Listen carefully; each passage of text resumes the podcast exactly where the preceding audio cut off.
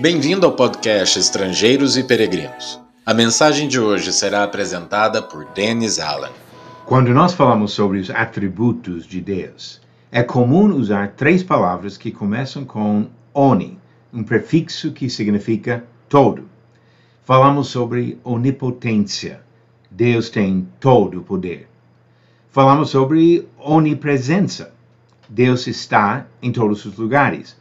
E sobre onisciência. Deus tem capacidade de saber tudo. Sem usar esses termos, o apóstolo João cita todos esses atributos para defender a divindade de Jesus, já nos primeiros capítulos do seu registro do Evangelho.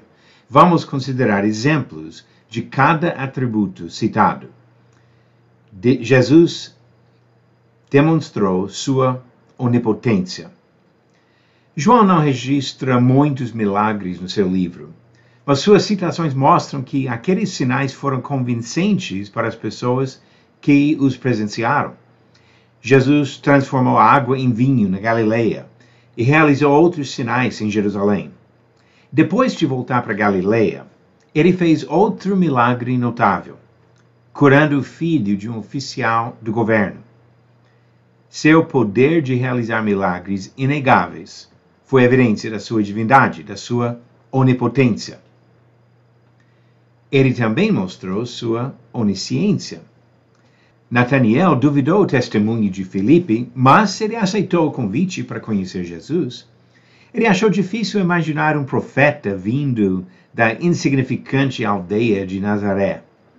Mas quando Jesus disse que havia visto Nataniel debaixo de uma figueira, este confessou Jesus como Filho de Deus e Rei de Israel.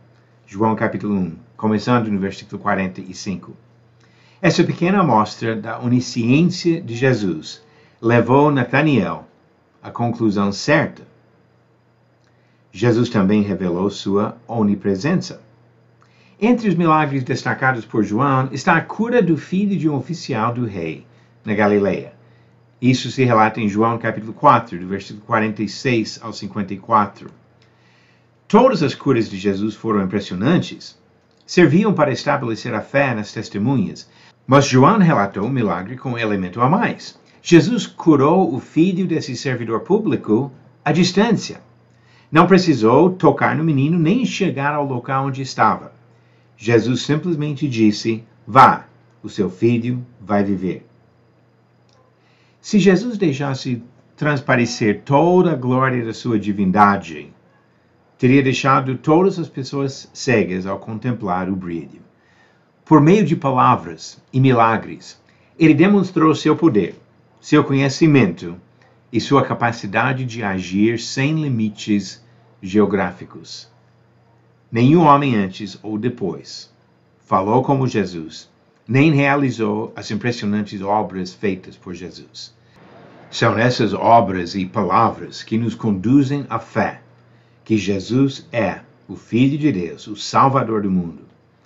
Ao relatar o trabalho feito por Jesus na Judeia, na Samaria e na Galileia, João defendeu sua tese: Jesus é Deus. Obrigado por nos acompanhar nessa jornada pelas Escrituras. Volte amanhã para ouvir mais uma mensagem do podcast Estrangeiros e Peregrinos.